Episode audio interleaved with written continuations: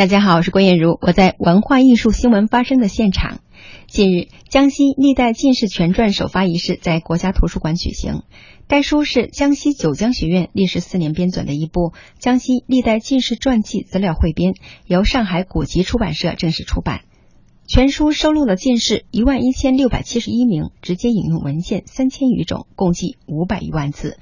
是国内第一部全面反映一个省份历代进士全貌的大型工具书，具有较高的文献和资料价值，引起社会各界广泛关注。编纂以省为单位、人数过万的江西历代进士全传，在当代文化领域没有先例可循。江西九江学院克服了编纂队伍的建设、资料的收集、整理等各个方面的困难后。这部聚集省界市域、全面收录进士传记的书籍，已成为江西文化统筹与发展过程中的里程碑式作品。首发仪式上，清华大学教授王鲁湘与现场学者分享了他游历各省的经历，从历史发展的角度肯定了江西进士全传的文化价值。他指出，江西历代进士全传在内容的全面性。不仅是江西文化界的重要收获，也是大众进一步了解江西历史人文和古代知识分子精神风貌的一个新的窗口。我们到苏州去的时候，苏州人会非常骄傲的跟别人说：“我们苏州的土特产是状态。”那么，其实江西应该很骄傲的跟别人说：“我们江西的土特产是进士。”我们看这个隋唐起事的时候，我们这里头好像隋还没有什么，这还没有记录。但到唐的时候啊，我们江西这个这个上榜的啊登金榜的这个进士就已经好像有九十七人，不足百人，但是已经有九十多人了。那么到了两宋的时候，一下突飞猛进到五千多人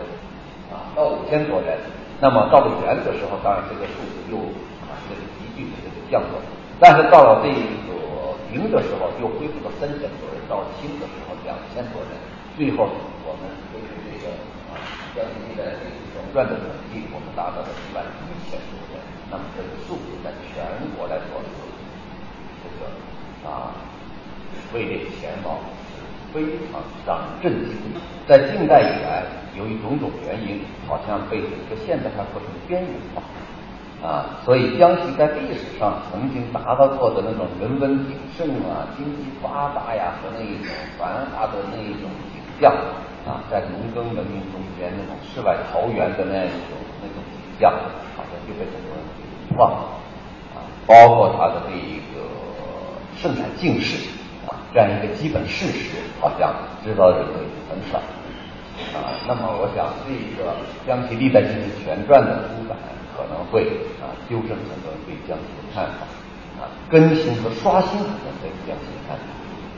江西历代进士全传编纂工作委员会自二零一二年三月成立以来，参与编纂的专家深入到国家图书馆、上海图书馆等国内大型图书馆，查找方志、家谱、碑刻等各种文献，复印了近三万页的进士传记材料。在编纂的过程当中，专家们经常就某个进士归属某县或某个进士的双重籍贯问题进行了讨论，或者为材料的多寡均衡问题而费尽心思。